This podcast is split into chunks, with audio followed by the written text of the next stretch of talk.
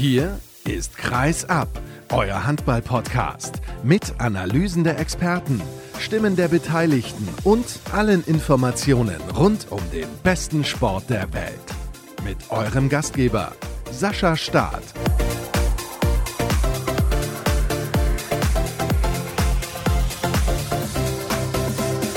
Es ist die letzte Ausgabe der Saison, beziehungsweise der Bundesliga-Saison. So ist es richtig. Hallo und herzlich willkommen zu Episode 352 von Kreisab, denn eine Ausgabe gibt es ja noch in der kommenden Woche nach dem Final Four in der Champions League mit dem SC Magdeburg. Aber in dieser Woche sprechen wir vor allem über die Bundesliga, die erste und die zweite.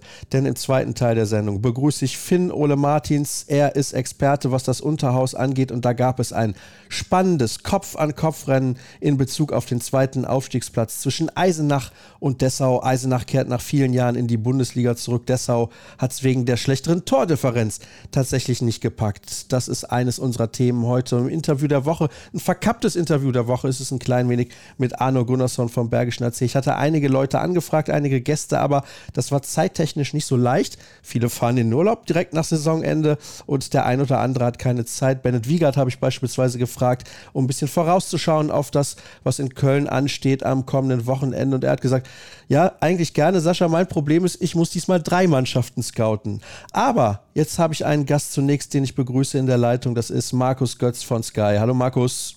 Hast gerade noch eingefunden. Ich bin da. Hi Sascha. Ja, gerade noch so und vor allem einen, der 18 Mannschaften gescoutet hat in dieser Saison. Der auch jetzt für den Sonntag nochmal 18 in Anführungszeichen gescoutet hat, ja. Abschlusssendung bei Sky mit neuner Konferenz, das ist dann schon eine ganz besondere Herausforderung. Ja klar, logisch, also aus Sicht des Berichterstatters, des Reporters guckst du natürlich alle 18 Mannschaften mit unterschiedlichen Schwerpunkten, logischerweise. Ist das dann eigentlich zeitlich gefühlt noch zu stemmen? Kann man alle 18 Mannschaften so richtig unterbringen in so einer Konferenz? Ich bin nicht so der Freund der Konferenz. Ich gucke lieber das Einzelspiel, muss ich ganz ehrlich zugeben. Aber wie siehst du das? Also ich bin ein ganz, ganz, ganz großer Freund von Konferenzen. Du stößt immer an Grenzen und du hast immer Verluste. Aber für mich ist entscheidend, was unterm Strich rauskommt. Eine neuner Konferenz im Handball ist im Grunde unmöglich geht einfach nicht. Beim Fußball geht's gerade so, weil du konzentrierst dich dann ja tatsächlich auf, auf die Tore, das kriegst du beim Fußball unter. Aber eine Dreier-, Vierer-, maximal Fünfer-Konferenz im Handball geht, geht meistens auch gut und macht mir einfach Riesenspaß, weil der Unterhaltungsfaktor enorm ist. Du hast da keine Sekunde Langeweile und im Wissen um Verluste logischerweise bei so einem Setting finde ich das trotzdem unterm Strich großartig in neuner Konferenz unmöglich. Und wir haben das ja auch gestern, wir waren gar nicht in allen Hallen. Und das ist auch überhaupt nicht respektierlich gemeint, sondern das ist einfach nur nicht möglich. Also du konzentrierst dich auf die Schauplätze, an denen noch was Relevantes passiert. Und du hast da natürlich 0,0 Anspruch auf Vollständigkeit. Das ist aber auch gar nicht der Ansatz. Damit wir uns ergänzen, bin ich dann zum Spiel Bergischer C gegen HCR lang gefahren. und habe mir das angeguckt in der Unihalle. Das hat er auch seine Themen, keine Sorge. Nein, nein. Also ich verstehe das auch, das ist ja klar. Und natürlich das Spiel, beziehungsweise die Spiele, die besonders interessant waren, waren die im Kampf um Platz 6. Mhm. Ja, mit dem besseren Ende für Hannover. Also jetzt mal ganz grundsätzlich auf diesen letzten Spieltag bezogen. Natürlich hoffst du, wenn du an so einer Sendung beteiligt bist, dass die ganz großen Entscheidungen in letzter Sekunde fallen, weil die natürlich die entsprechenden Emotionen generieren und entstehen lassen. Das war jetzt natürlich nicht so. Die Meisterschaft war spätestens nach dem klaren Heimsieg gegen Wetzlar durch zugunsten des THW. Und es blieb noch diese letzte offene Frage, Platz 6, alle anderen Dinge, Abstieg, vor allen Dingen auch Champions League, Quali und so weiter, war ja alles schon entschieden vor dem letzten Spieltag. Das ist dann so ein bisschen schade für diesen letzten Moment. Und gleichzeitig finde ich es extrem wichtig, dass man im Rückblick auf die gesamte Saison nicht vergisst, dass wir über ganz, ganz lange Strecken, wie ich finde, eine ganz wunderbare Spielzeit hatten.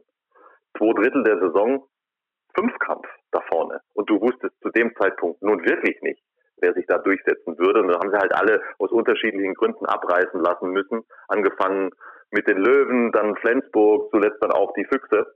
Aber auch lange unten dieses, also haben wir ja relativ zügig abgeschlagen, aber dann dieses Fernduell Minden, Wetzlar vor allen Dingen gegen diesen zweiten Abstiegsplatz. Es war ja auch lange dramatisch und bewegend. Also insgesamt finde ich, war es eine, eine grandiose Saison, der jetzt auf den aller, allerletzten Zentimetern noch ein paar Spannungsmomente ausgegangen sind. So würde ich es formulieren.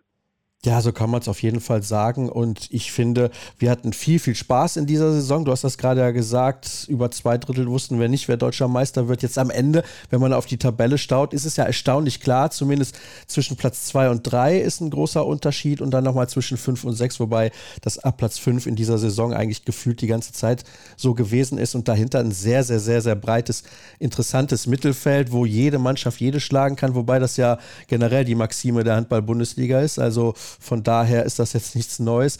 Kiel ist deutscher Meister geworden. Lass uns darüber mal sprechen, denn wenn ich auf den Spielplan schaue des THW, die Kieler haben ja nur vier Spiele verloren. Das ist generell erstmal sehr, sehr wenig. Aber es gab ein Spiel im Dezember, das haben sie mit 13 Toren Unterschied verloren bei der SG Flensburg-Handewitt. Wenn wir jetzt überlegen, Markus, was in den letzten vier, fünf, sechs Wochen so passiert ist. Mike Machulla wurde in Flensburg entlassen. Damals Kiel ohne Pekela und Sargosen, beziehungsweise alles andere als im Vollbesitz ihrer Kräfte. Ich hätte nicht gedacht, dass sie es so eiskalt durchziehen können. Hm. Das ist die Schönheit dieser Liga, im Negativen wie im Positiven natürlich im Einzelfall. Und ja, auch ein Qualitätsmerkmal natürlich, dass du dass du einfach nicht weißt, was passiert. Und da wusstest du es schon gleich gar nicht. Und es gab ja im Grunde bei allen Mannschaften, die da vorne gelandet sind, gab es Situationen in dieser Spielzeit, wo du dir echt größte Sorgen machen musstest. Nicht nur durftest, sondern musstest. Erinnere dich an die ganzen Verletzungen, die der SC Magdeburg zu beklagen hatte. Nur mal als Beispiel. Und die Kieler haben ja dann auch noch diese Niederlage zu Hause gegen Leipzig gehabt. Du wirst dich erinnern, ich weiß nicht, wann war das? War das Ende Februar, Anfang März? Sowas um den Dreh rum als die Leipziger diese verrückte Serie da hatten mit den Siegen gegen Magdeburg, die Löwen und, und gegen den THW. Und auch da, das war auch eine Stelle und das war ganz interessant, gestern in den Interviews, ich glaube, drei, vier Kieler sind nochmal auf diese Leipzig-Niederlage zu sprechen gekommen. Unter anderem Domagoj Duvniak nach dem Motto, Mensch, also da ging uns echt der Stift nach dieser Niederlage und dann verlieren sie halt an den letzten zwölf Spieltagen gar nicht mehr und stabilisieren sich und finden die Mentalität, diesen Weg zu Ende zu gehen sehr beeindruckend. Das hat die Kieler dann auch verdientermaßen am Ende zum Titel gebracht. Du hast jetzt dieses Spiel angesprochen und ich schaue gerade nochmal auf den Spielplan. Diese Partie war Anfang März. Danach gab es eine Länderspielpause und einen richtig heftigen Spielplan für den THW. In Melsung, zu Hause gegen die Füchse, in Gummersbach, zu Hause gegen Magdeburg, zu Hause gegen Flensburg und auswärts bei den Rhein-Neckar-Löwen. Also aus dieser Pause zurückzukommen und nur ein Unentschieden aufzuweisen dann nachher, zu Hause gegen Magdeburg und gegen die man ruhig mal unentschieden spielen. Das ist bemerkenswert. Also Hut ab, zumindest von meiner Seite aus an den THW Kiel.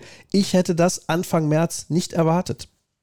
Nein, ich hätte es auch nicht ausgeschlossen, weißt du, aber du konntest dir nicht sicher sein. Und übrigens, dem SC Magdeburg ist ja selbiges gelungen. Die haben die letzten zwölf Spieltage auch nicht verloren. Und ich erinnere mich noch sehr gut an dieses Spiel. Und im Nachhinein, das weißt du ja dann nie, aber im Nachhinein war es natürlich schon ein extremer Schlüssel jetzt für den THW, diesen Titel geholt zu haben, dieses direkte Duell gegen den SC Magdeburg, das unentschieden endete, denn da hätte Magdeburg gut und gerne auch gewinnen können in der Wunderino Arena, dann hätten wir eine andere Situation. Jetzt im Nachhinein, also, aber die beiden waren einfach am, am stärksten, am solidesten, am konstantesten in dieser letzten Saisonphase und das ist, glaube ich, ist auch kein Zufall. Das ist ein Ausdruck der Mentalität, die dort an beiden Standorten vorherrscht und die man dort sich erarbeitet hat. Also in Kiel über Jahrzehnte und beim STM jetzt wieder in den vergangenen Jahren. Ja, und vor allem über weite Phasen der Saison ohne Oma Ingi Magnusson, teilweise ohne Gisli Christiansson, teilweise ohne Magnus Saugstrup. Auch da Hut ab. Und sie sind ja noch ins Final Four der Champions League eingezogen. Kann man auch nicht hoch genug anrechnen, was die da in Magdeburg sich für ein Selbstverständnis erarbeitet haben. Du hast es gerade angesprochen. Die wissen, was sie können und das bringen sie Woche für Woche auf die Platte. Klar, auch mit Ausnahmen. Trotzdem dann die letzten zwölf Spiele allesamt nicht zu verlieren. Ich finde es phänomenal. Also es zeigt, wie viel Qualität diese Mannschaft hat. Denn vor der Saison gab es vielleicht den einen oder anderen, der meinte, ja, diese Meistersaison können sie sowieso nicht wiederholen. Die sind jetzt in der Champions League dabei. Die Zusatzbelastung, das können die gar nicht alles stemmen. Sie haben es geschafft. Ja, und ich weiß jetzt nicht, wer das war, der gesagt hat, das können sie nicht wiederholen, das sei nicht möglich, würde ich nicht nachvollziehen können, war ja klar, dass sie weiterhin eine absolute Topmannschaft haben. Kniffliger war es dann, als, als die ganzen Verletzungen kamen, erinnere dich. Also vor allem angefangen mit Oma Ingi Magnusson und dann auch Saugstrup direkt im Pokalspiel dann nach der WM-Pause. Also da haben sie geschluckt. Und zwar gewaltig in Magdeburg und nicht nur dort, da musste man sich Sorgen machen. Wie sie das dann hingekriegt haben, also da sind echt Sachen zusammengekommen. Kai Smits, hey Alter, also wenn wir jetzt die letzten Tage auch zusammensaßen und überlegt haben, wer ist eigentlich Spieler der Saison, mir ist tatsächlich als erster Kai Smith eingefallen. Weiß ich jetzt nicht, ob er das sein muss oder ob es vielleicht doch Niklas Landin ist oder wer auch immer. Aber dass er so einen Schritt nach vorne machen würde können, dass er ein guter Handballer ist, klar, wussten wir vorher schon, aber wie er das übernommen hat von Magnusson, echt sensationell, nur mal als Beispiel. Ja, die Breite des Kaders ist ja auch nichts Neues. Musst du kein Professor sein, um das zu wissen. Die ist dann auf die lange Strecke auch entscheidend. Kiel ist dafür ja auch ein gutes Beispiel. Ja? Also die Verletzung, die der THW hatte, am Anfang Sarkosen nicht mit dabei, Pekeler war lange verletzt. Sie sind da irgendwie durchgekommen und dann hat Erik Johansson, den ich übrigens überragend finde, was für eine Verpflichtung vom THW, die Kieler teilweise getragen. Billig war ja auch nicht da, ja. Dann, dann kam sie zurück, Pekeler kam zurück, Sarkosen kam zurück und konnte dann auch übernehmen, als Johansson sich dann verletzt hat. Also das ist dann entscheidend. Billig, finde ich, hat auch wieder zumindest phasenweise zu alter Form gefunden und hatte wichtige Momente. Die brauchst du halt. Die Qualität in der Breite des Kaders, weil Verletzungen hatten alle und ich glaube, das steht unterm Strich. Also zumindest ein Punkt, den ich sehe, dass der THW und der SCM, die haben die beiden breitesten Kader. Flensburg ist nochmal ein Sonderfall, aber da werden wir wahrscheinlich auch noch drauf zu sprechen kommen. Ja, da müssen wir auf jeden Fall drüber sprechen, was da jetzt in den letzten Tagen in Flensburg los war. Das ist ja ordentlich, aber lass uns nochmal beim THW Kiel bleiben. Wie siehst du die denn aufgestellt für die Zukunft? Denn sie verlieren ja zwei absolute Schlüsselspieler, Niklas Landin, Weltklasse, was er auch in dieser Saison wieder in einzelnen Spielen gezeigt hat, gar keine Frage. Bei Sander Sargosen haben wir alle unfassbar viel erwartet, als er in die Bundesliga gekommen ist. Konnte er den Erwartungen standhalten?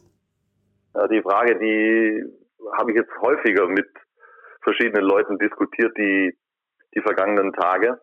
Ich kann mich halt noch dran erinnern, wie die Situation war 2020. Als der THW bekannt gegeben hat, dass Sargosen kommt, da haben alle Schnappatmung gekriegt nach dem Motto, um Gottes Willen, jetzt rammen die wieder alles in Grund und Boden die nächsten Jahre. Er war damals ja der Superstar im Handball. So. Und dann sind Erwartungen entstanden an ihn, die vielleicht auch nicht ganz realistisch waren vermute mal, eines der zentralen Probleme in der ganzen Geschichte war und ist, dass er halt schon ziemlich viel verletzt war. Also in der Zeit in Kiel. Drei Jahre beim THW, das war eine Menge, was er da verkraften musste an Verletzungen. Das hat sicher eine Rolle gespielt, dass er vielleicht nicht ganz so überperformt hat, wie sich das der eine oder andere ausgemalt hat. Hm. Das ist echt eine Frage, auf die ich keine hundertprozentig klare Meinung und Antwort habe. Ja, ja, ich formuliere es mal so, er hat mich schon an manchen Stellen ein bisschen enttäuscht, weil er in manchen Situationen Entscheidungen getroffen hat, die, die, sagen wir mal, nicht ganz zu seiner grundsätzlichen Qualität gepasst haben. Ich finde, es gab Situationen, wo er zu sehr an sich gerissen hat, wo er zu viel selbst machen wollte, zu viel selbst übernehmen wollte und dann auch die Fehlerzahl an manchen Stellen zu hoch war. Aber weißt du, jetzt irgendwie pauschal zu sagen, nee, hat die Erwartungen nicht erfüllt, fände ich völlig unangemessen, weil er natürlich auch Momente hatte, wo er dem THW brutal geholfen hat. Das ist eine Frage, finde ich, wo man differenziert draufblicken muss und wo man auch unterschiedliche Antworten finden kann.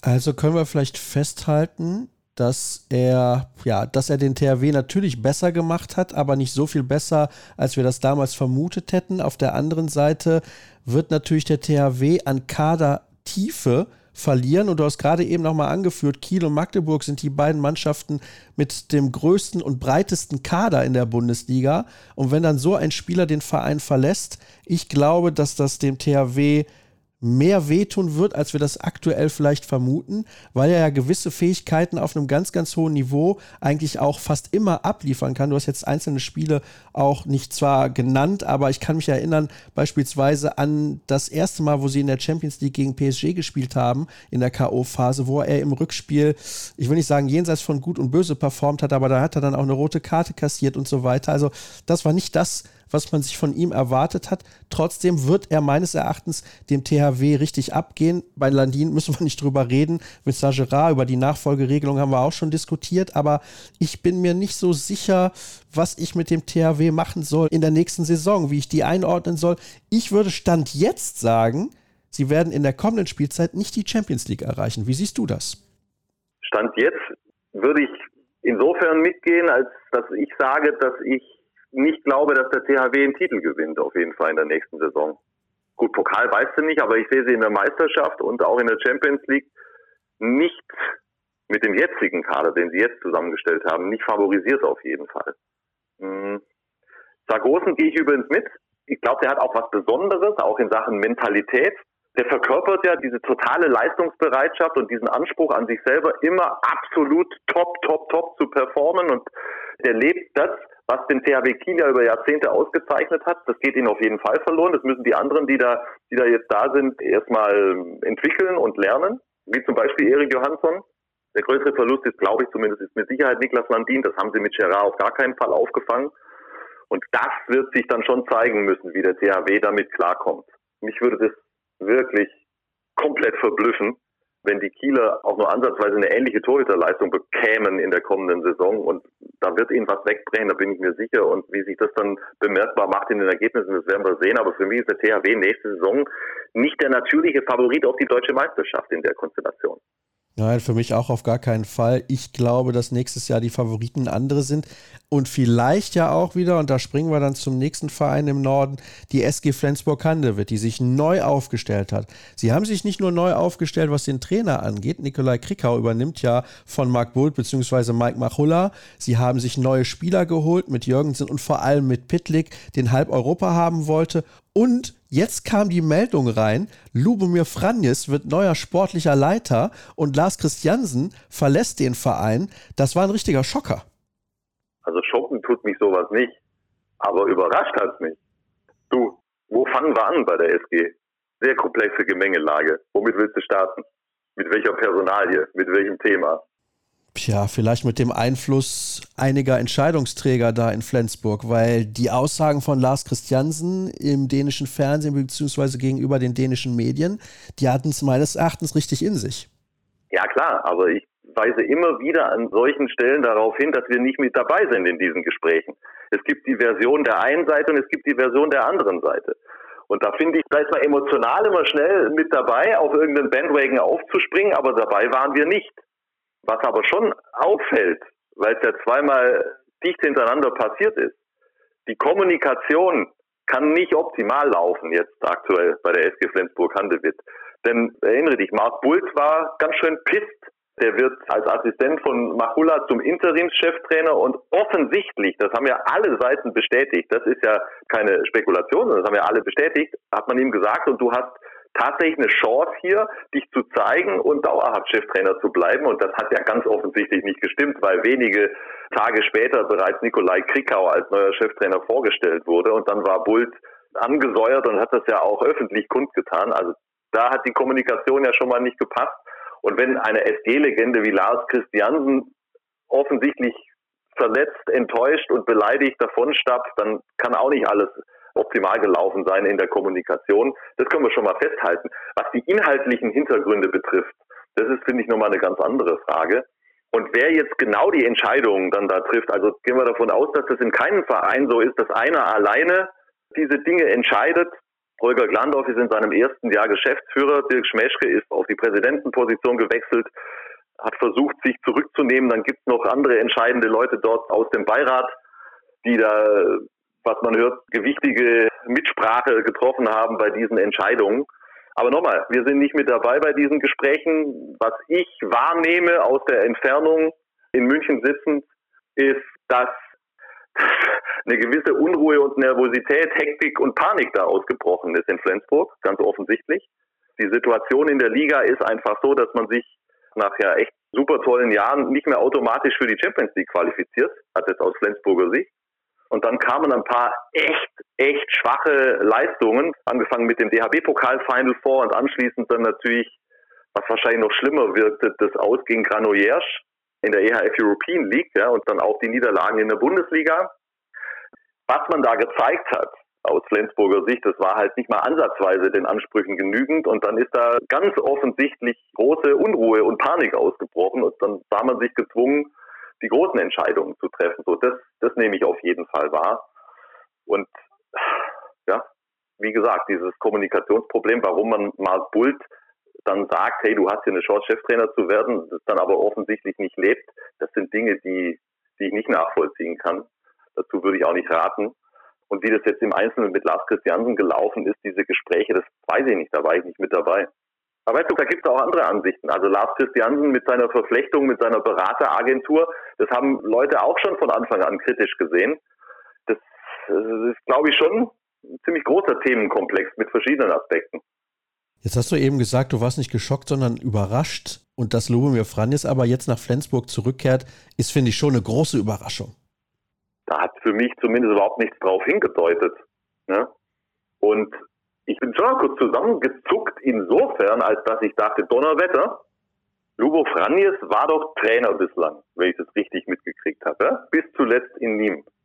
Und er war Trainer bei Hart wie ist denn das für den Klickau, habe ich mir dann gedacht. Der kommt jetzt nach Flensburg, erste Saison, also weißt du, der kommt jetzt aus, in Anführungszeichen aus dem beschaulichen Dänemark, kommt er in die Bundesliga und in Flensburg in eine Situation, wo eine gewisse Unruhe ausgebrochen ist. Also der hat da ja schon zu tun in der kommenden Saison und dann hast du Lubomir Franjes plötzlich auch noch mit im Verein. Ist das eigentlich dann positiv für den oder wie empfindet der das? Keine Ahnung, am Ende des Tages ist es immer eine Frage der Absprachen und dessen, wie die Leute sich verhalten. Grundsätzlich bringt Lubomir Franjes ja großes Handballwissen mit sich. Und wenn sie das, wenn sie das punktgenau einsetzen, alle zusammen auf ihrer Position, dann kann da ja was Gutes draus werden. Ich habe bloß nicht damit gerechnet, weil, also, wie hätte man da drauf kommen sollen? Ganz ehrlich, der war ja gerade erst in Nimm. Also, das ist ja nicht so, dass er schon drei, vier Jahre dort gearbeitet hätte. Und weil du das jetzt ansprichst, wie ist das für Nikolai Krikau? das ist ordentlich Druck auf dem Kessel, weil ein möglicher Interimstrainer, der steht ja dann direkt wieder parat und nicht irgendeiner, sondern einer, der mal die Champions League gewonnen hat. Ja, das ist halt der Druck, der dann von außen kommen kann. Ja? Selbst wenn du intern einen ganz anderen Plan verfolgst, die Fragen werden sofort gestellt werden. Das muss Ihnen klar sein da oben in Flensburg. Weißt du, was ich meine? Wenn es nicht gut laufen sollte. Diese Themen werden sofort von außen zumindest kommen. Und wie sie dann intern damit umgehen, wird man sehen. Also ich glaube, dass der Druck nächstes Jahr in Flensburg extrem hoch ist. Ich kann mir schon vorstellen, dass Krickau in der Lage sein wird, diesem Druck standzuhalten und man wird ihm am Anfang ja auch Zeit geben. Ja, wenn sie das nicht tun, dann hätte ich dafür kein Verständnis. Also Krickau hat jetzt in Dänemark über so viele Jahre hinweg bewiesen, dass es kann. Wenn ich so einen aus einem laufenden Vertrag raushole mit einer ordentlichen Summe Geld, was man hört, und wenn ich dafür ja auch einen Trainer entlasse, der noch einen Vertrag hatte bis 2026, der insgesamt ja extrem erfolgreich war in Flensburg mit Mike Machulla, dann muss ich dafür ja also wirklich einen Grund haben. Und dann muss ich diesem neuen Projekt, diesem neuen Trainer auch entsprechend Zeit einräumen. Auf der anderen Seite, du weißt auch, wie es geht im Sport, und das hat man jetzt in Flensburg mal wieder gesehen, können wenige Momente eine ungeheure Dynamik entwickeln, die dann auch nicht mehr aufzuhalten ist. Ich finde, dass das insgesamt unrund gelaufen ist in Flensburg. Ich hätte sehr, sehr wahrscheinlich die Saison mit Mike Machulla zu Ende gebracht und dann den Cut gemacht. Die Außenwirkung war auf jeden Fall nicht gut. Ich finde, wenn du diese Entscheidungen von außen bewertest, muss man halt schon auch unterschiedliche Blickwinkel einnehmen. Ich kann dem Gedanken, den du da gerade formuliert hast, auf jeden Fall was abgewinnen. Du hast aber dann trotzdem, also irgendwelche Kröten musst du immer schlucken. Ja? weil da ist auch dann die Frage, wie kommunizierst du das? Und wie agierst du, ja, wenn du dann ja auch einen neuen Trainer verpflichten musst? Und was hat es für Auswirkungen, wenn du das nach innen machst? Wenn du sagst, ja, dieser Trainer wird bis zum Saisonende bleiben, aber dann machen wir den Cut. Guck, jetzt nimm mal zum Beispiel Minden. Ganz andere Situation. Ich meine nur die Situation. Du entscheidest recht frühzeitig, dass es nicht weitergeht mit Frank Carsten. Du sagst aber, wir machen den Abstiegskampf jetzt noch mit Frank bis zum Saisonende. Überhaupt keine Bewertung jetzt der Arbeit von Frank, was diesen Abstieg betrifft. Aber da kannst du im Nachhinein auch die Frage stellen, war das klug? Verstehst du, was ich meine? Ich unterstelle Frank Carstens in keinster Art und Weise, dass er nachgelassen hat oder sonst irgendwas. Aber solche Entscheidungen haben immer eine Wirkung. Speziell in die Mannschaft hinein. Und da die richtige Entscheidung zu treffen, ist, glaube ich, auch manchmal nicht, nicht einfach. Ich würde aber trotzdem, um den Bogen wieder zu dir zu kriegen, da würde ich auf jeden Fall mitgehen, dass, dass die Außenwirkung nicht gut war, wie die Flensburger jetzt diese ganzen Personalentscheidungen getroffen haben. Und das kann man ja auch sagen. Sportlich hat sich der Trainerwechsel jetzt während der Saison ja offensichtlich nicht rentiert.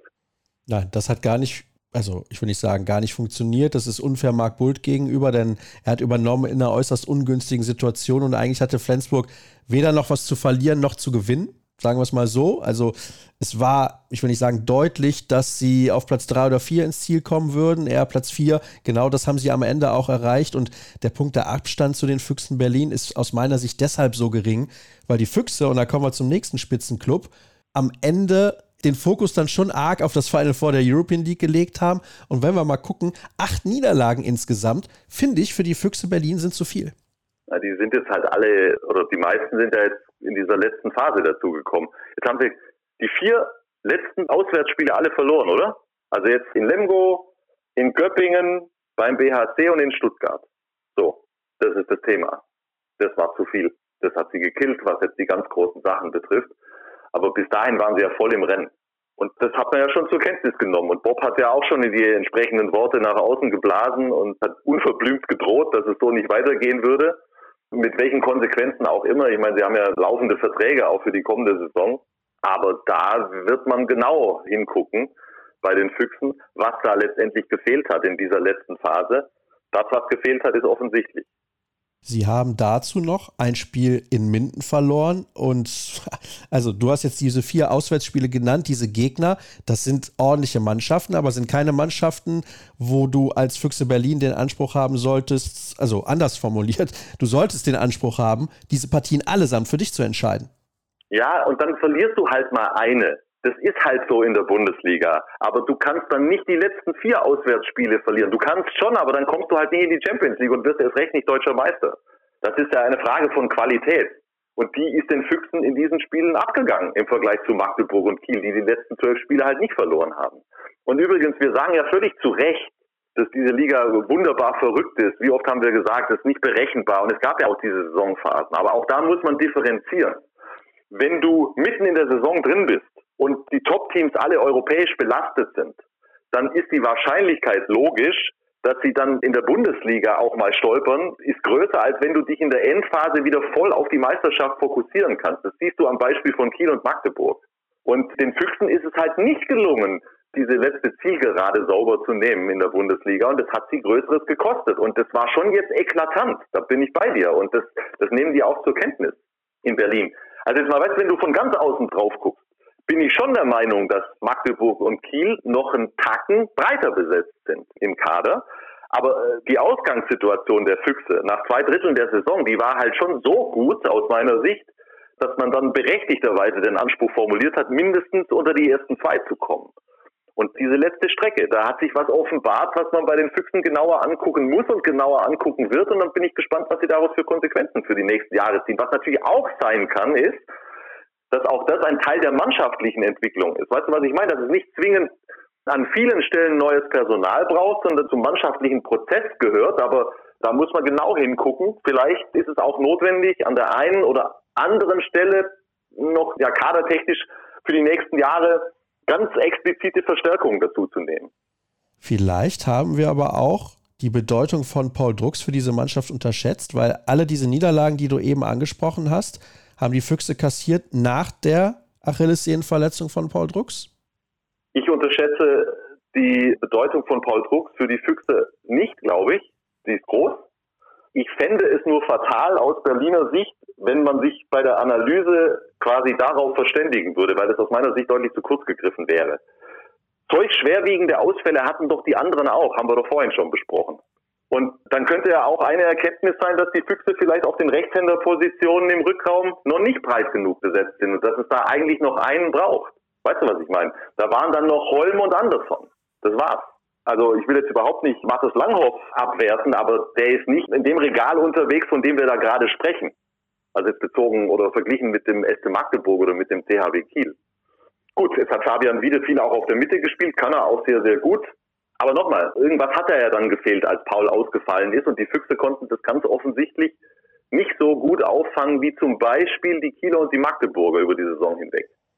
Ja, und dementsprechend, ich habe an der einen oder anderen Stelle gehört, dass sie eventuell darüber nachdenken könnten, etwas zu verändern. Das könnte auch die Trainerposition betreffen. Jetzt habe ich eben eine Information übrigens erhalten von einem ganz anderen Verein. Denn angeblich soll Benjamin Matschke den HCR lang übernehmen. Was sagst du denn dazu? Hast du das irgendwie irgendwo mal mitbekommen? Also gehört habe ich aber ist das jetzt fix oder wie? Fix nicht. Also da muss ich mich nochmal informieren. Das ist ein Gerücht, das mich erreicht hat. Mhm. Der HC Erlangen ist auch ein spezielles Thema. Wo fangen wir da an? Der HC Erlangen, ich meine, die nehmen ja schon seit Jahren auch gehörige Mittel in die Hand, um diesen, in Anführungszeichen, berühmten nächsten Schritt zu machen. Also sie hängen da jetzt seit Jahren 12, 13, 14. Sie investieren aber mehr. Und das formulieren sie ja auch. Sie wollen den Anschluss schaffen zu den internationalen Plätzen. Auch da ist die Frage, was fehlt? Das muss ja der erste Blick sein. Also du guckst auf was und dann fragst du dich, was ist schon da, was funktioniert schon gut und was fehlt.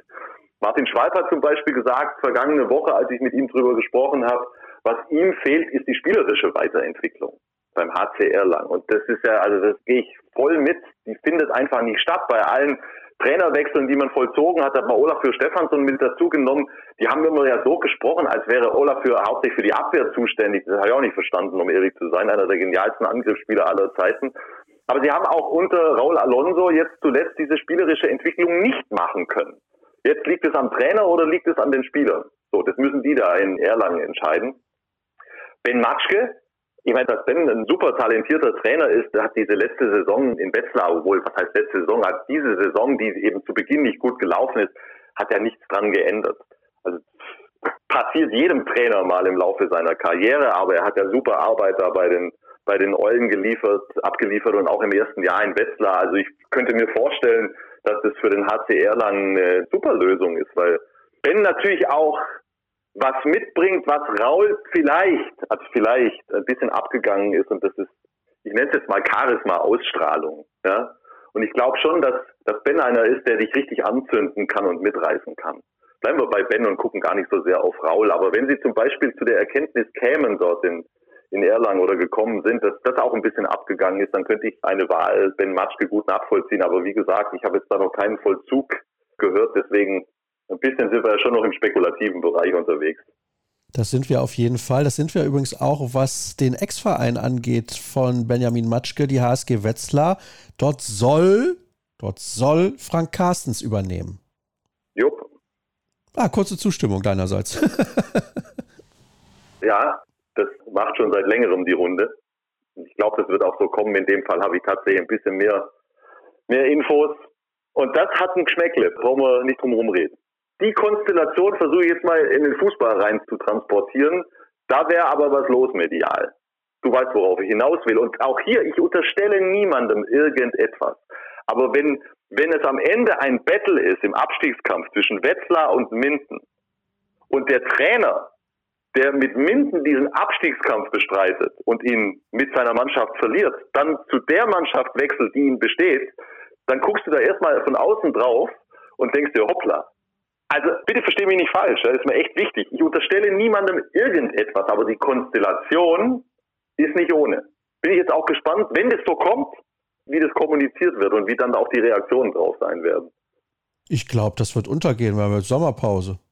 Das kann schon gut sein. Wir sind auch jetzt, weißt du, das ist ja, ich glaube, in Minden hat man sich dann auch jetzt in den letzten Wochen ich will nicht sagen, mit der Situation arrangiert, aber man musste einfach akzeptieren, dass, dass die Kraft und die Substanz nicht da waren, um sich wieder mal in letzter Sekunde gegen den drohenden Abstieg zu stemmen. Aber ich meine, einfach nur völlig unabhängig von den betreffenden Personen und von den Vereinen, die, die Konstellation ist sehr, sehr ungewöhnlich und ich bin mir sicher, dass das in den Fußball hinein projiziert ein unwahrscheinliches Echo nach sich ziehen würde, so eine Konstellation. Davon kannst du ausgehen und ja, mal sehen, ob das jetzt auch der Fall sein wird. Wahrscheinlich eher nicht. Ist denn jetzt Wetzlar die Enttäuschung der Saison oder Frischhoff Göpping? Beide gehören zu den Enttäuschungen der Saison, auf jeden Fall, klar. Ich meine, die Göppinger sind von 5 auf 14 runtergerutscht, die Wetzlarer von 7 auf 16, das sind neun Plätze. ich weiß nicht, ob man das so ausrechnen kann. Bei den Göppingen muss man ja sagen, dass sie zumindest eine tadellose europäische Saison gespielt haben ich glaube, es waren am Ende 14 Siege und vier Niederlagen und wirklich namhafte Gegner auch geschlagen und sie hätten dieses Halbfinale ja gar nicht verlieren dürfen gegen Granollers und glaube schon, dass da auch dann Verletzungssituationen nochmal eine große Rolle gespielt haben. Aber sie schienen mir in diesem Spiel ja auf einem richtig guten Weg und haben ja auch geführt und dann, weißt du, dann hätten sie gut und gern dieses Endspiel erreichen können und dann weißt du nicht, was passiert in so einem Finale gegen die Füchse, wo die, wo die Göppinger aus einer Außenseiterrolle vielleicht was machen können. Stell dir mal vor, dann holen die den Europapokal und das war jetzt nicht so weit weg und dann reden wir wieder von anderen Dingen, aber nur auf die Liga bezogen, klar war es in keinster Art und Weise zufriedenstellend für Frisch auf Göppingen, wo man da gelandet ist. Insofern, wenn du es jetzt rein faktisch betrachtest, ist vielleicht die Wetzlarer Saison noch ein bisschen trauriger. Aber seid ihr sicher, die sind in Göppingen nicht viel zufriedener mit dieser Saison als in Wetzlar. Und übrigens in Leipzig sind sie auch nicht zufrieden. Und in Erlangen sind sie auch nicht zufrieden. Weißt du, um das weiterzuspielen. Das, was du vorhin ja auch ganz kurz angerissen hast, und das ist wirklich, das ist faszinierend, finde ich, weil so sieht man das in kaum einer Liga auf diesem Planeten, egal welche Sportart. Jetzt haben wir wieder die Top 5 da vorne, aber danach von 6 bis 15 bis Stuttgart weil Göppingen und Stuttgart gehören jetzt, also Göppingen auf jeden Fall und Stuttgart hat ja auch die Ambition, ins Mittelfeld reinzugehen. Zwischen 6 und 15. Wie sich das jetzt rumgedreht hat, ja, also Göppingen, Leipzig, Wetzlar waren direkt hinter den Top-Teams letzte Saison. Die sind jetzt runtergerutscht und von unten Hannover ist nach vorne gekommen, der HSV ist nach vorne gekommen. Was ist eigentlich mit der MT-Meldung? Sonderbar, dass wir die überhaupt in diesen Topf reinzählen müssen, weil eigentlich sie so viele Moneten in die Hand nehmen, dass sie eigentlich zu den Top-Teams gehören müssten. Aber trotzdem, wie sich das rumgedreht hat im Mittelfeld, ja, Lemgo müssen wir übrigens auch noch erwähnen, finde ich unfassbar, dass die die Saison mit sechs Siegen beenden. Und die Gummersbacher als Aufsteiger auch phänomenale Saison. Also was da drin ist in diesem Mittelfeld bemerkenswert und das darf man halt auch nie vergessen. Weißt du, wenn du an einem Standort bist, wie zum Beispiel in Erlangen oder Leipzig, und die Leute werden halt unruhig und sagen, hey, und wir wollen doch jetzt und wir müssen doch jetzt auch mal und Platz sechs und europäisch, aber wenn du von außen drauf guckst, aus einer neutralen Position, dann siehst du halt auch, dass diesen Anspruch fünf, sechs, sieben, acht Mannschaften haben und auf dieses Podium, sechster Platz, kann halt immer nur einer. Und das sorgt dann am einen oder anderen Ort für Verstimmung. Ja? Ich muss ganz ehrlich sagen, ich finde, wenn man das jetzt nochmal rückbetrachtet, dass Hannover auf diesem sechsten Platz ins Ziel gekommen ist, das ist absolut in Ordnung. Also, das ist tatsächlich ja so, dass nach 34 Spieltagen, wenn du da eine Platzierung hast, dann hast du die aus gewissen Gründen. Und genauso wie die Meisterschaft für den THW verdient ist, ist auch Platz 6 für Hannover Burgdorf verdient. Punkt. Toll, ja. Also sie haben sich in großen Teilen verändert im vergangenen Sommer. Sie haben gerade auf den Halbpositionen mit Vujovic, mit Kulesch sich dramatisch verstärkt und auch Marian Michalzik. Hey, was für ein Move! Der läuft mir manchmal zu sehr unterm Radar. Der Typ hat die meisten Assists gegeben in dieser Bundesliga-Saison. Und klar hat er auch immer wieder Fehler in seinem Spiel, aber das ist auch bedingt durch die Spielweise. Er macht natürlich auch wahnsinnig viel, aber er steuert gut, er bringt die Halben gut, er bringt den Kreisläufer, er ist in der Abwehr total wertvoll noch obendrauf. Also da hat man sich echt eine gute Mannschaft zusammengebaut und das sind ja viele junge Spieler mit dabei. Das heißt, eine Menge Entwicklungspotenzial ist da noch gegeben und mir scheint auch, dass Christian Prokop jetzt wieder genau am richtigen Ort ist. Er kann diese Mannschaft formen, er formt sie ja jetzt schon, er hat jetzt schon einen Riesenschritt mit ihr gemacht und ich glaube, dass die Entwicklung dieser Mannschaft definitiv noch nicht abgeschlossen ist, was aber nicht gleichbedeutend ist, und das ist jetzt wieder die Gefahr, und gerade auch am Standort Hannover, dass du jetzt sagst, ja, Moment, jetzt holen wir noch ein, zwei mit dazu und die sind ja alle jung und dann werden wir Fünfter, Vierter oder irgendwas. Ja, so einfach ist es leider nicht, weil die Konkurrenz halt entsprechend groß ist, wie wir gerade schon festgestellt haben.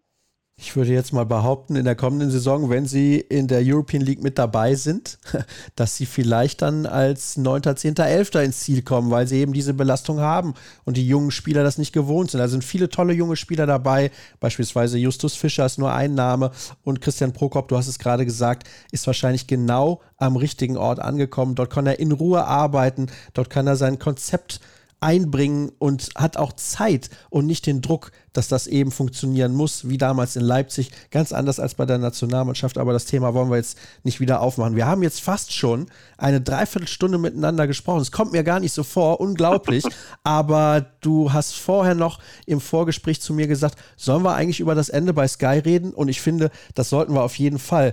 Denn wie ist das eigentlich für dich?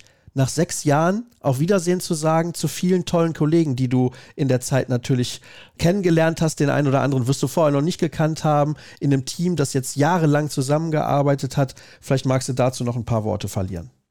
Ja, ich wollte wissen, ob du es ansprichst einfach. Warum auch nicht?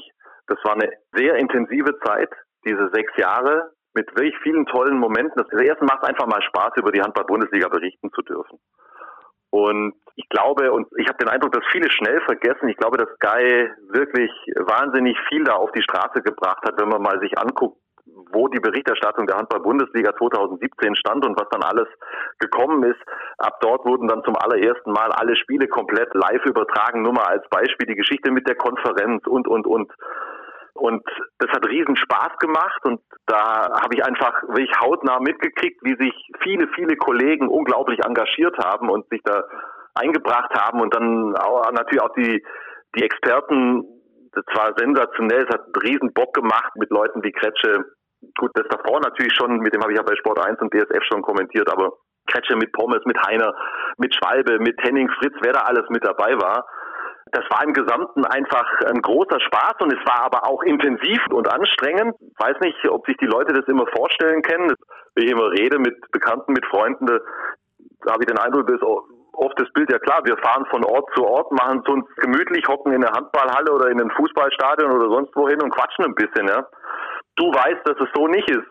Und das kostet dann natürlich auch viel Kraft und es schweißt natürlich auch zusammen, wenn du, wenn du unter gewissen Umständen, es ist ja nicht so, dass an irgendeinem Standort, bei irgendeinem Sender, bei irgendeiner Plattform, wo auch immer unbegrenzt Geld zur Verfügung steht, sondern du hast immer auch einen gewissen Rahmen, in dem du dich bewegen musst und das fordert eine Menge von dir und von jedem anderen auch. Und das schweißt zusammen und das war auf jeden Fall gestern nochmal oder die letzten Tage schon nochmal sehr emotional. Und auch gestern nochmal diese letzte große Sendung im großen Studio, wo wir echt nochmal versucht haben, alles rauszuhauen und das Ganze einfach wirklich gut zu Ende zu bringen. Ich bin jemand, dem das, dem das grundsätzlich wichtig ist im Leben, ja. Dinge gut zu Ende zu bringen, sich gut zu verabschieden von etwas oder von einem. Und ich gehöre zu den Menschen, die dankbar und ja, total zufrieden und glücklich auf die Vergangenheit blicken können und gleichzeitig sich auf die Zukunft freuen das schließt sich in keiner Weise aus, finde ich. Und jetzt freue ich mich, jetzt war es cool, diesen Abschluss zu finden mit Sky. Wir werden heute Abend auch nochmal hier ein Gläschen gemeinsam trinken. Es gibt noch eine kleine Handball-Abschlussparty. Freue ich mich drauf. Und dann freue ich mich total auf die Zukunft und auf das, was kommt. Und also was Sky betrifft, finde ich, freue mich auch, dass ich, ich werde weiter für Sky Fußball und Tennis kommentieren können und freue mich natürlich auf auf, das kann ich ja bei dir auch, das ist ja alles klar und bekannt. Deswegen kann man jetzt ja auch endlich offen drüber sprechen. Und ich freue mich auch megamäßig auf dein und das neue Handballprojekt. Und ja, das waren viele Emotionen und bin echt froh, jetzt ein bisschen durchschnaufen zu können und das Ganze mal ein bisschen sacken lassen zu können, bevor es dann richtig losgeht. Genau, am 23. August ist das der Fall mit dem Supercup zwischen dem THW Kiel und den Rhein-Neckar-Löwen dann in Düsseldorf im Dome und da freuen wir uns alle drauf, glaube ich, aber wir freuen uns, glaube ich, auch alle auf die Sommerpause. Ich bin relativ durch, habe es eben zu Beginn gesagt. Eine Sendung haben wir ja noch, wo wir dann ausführlich nochmal über ein absolutes Highlight zum Ende sprechen können und ja, jetzt Jetzt sind es fast 50 Minuten, also im Schnitt wird es dann hinterher ein bisschen weniger, aber ich hatte sehr, sehr viel Spaß. Erstmal vielen Dank, Markus, dass du mir nochmal zur Verfügung gestanden hast. Ich hoffe, du bist auch gut durch diese fast 50 Minuten gekommen. Ja, jetzt muss ich mich natürlich erstmal ins Sauerstoffzelt setzen, aber nein, nein, alles gut.